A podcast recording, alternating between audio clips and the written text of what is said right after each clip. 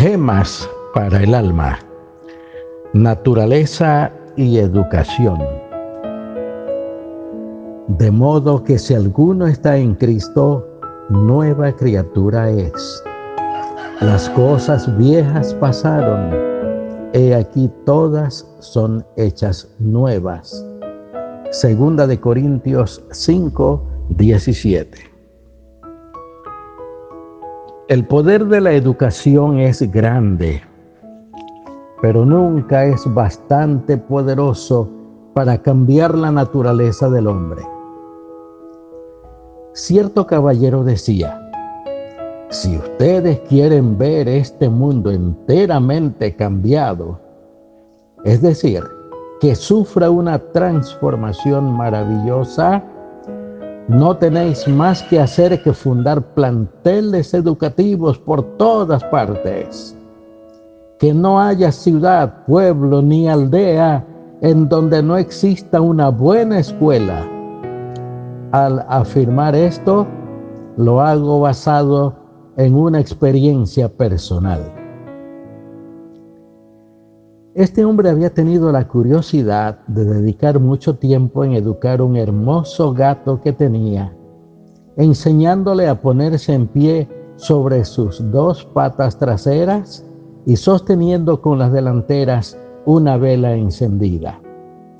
Por nada mi gato abandonará esta postura, decía con orgullo. Yo le probaré a usted lo contrario le respondió un cristiano experimentado. Al día siguiente, trajo escondido en una cajita un ratón. El gato fue puesto en la posición acostumbrada de la cual nadie lo hacía moverse. Repentinamente el cristiano destapó la cajita saliendo de ella el ratón. ¿Y qué había de suceder? Que pudo más el instinto que la educación. Soltando el gato la vela, dio un salto sobre el ratón y lo atrapó. Esto nos demuestra que la educación no tiene el poder para efectuar un cambio radical en la naturaleza humana.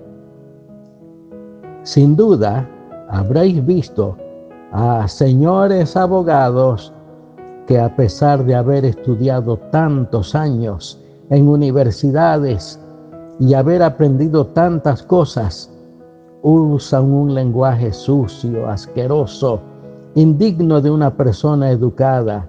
Se emborrachan como si jamás hubieran aprendido nada. Lo mismo hace el médico, el ingeniero y tantos otros profesionales que estuvieron en grandes universidades ¿Qué ha pasado con ellos? ¿Qué ha hecho la educación?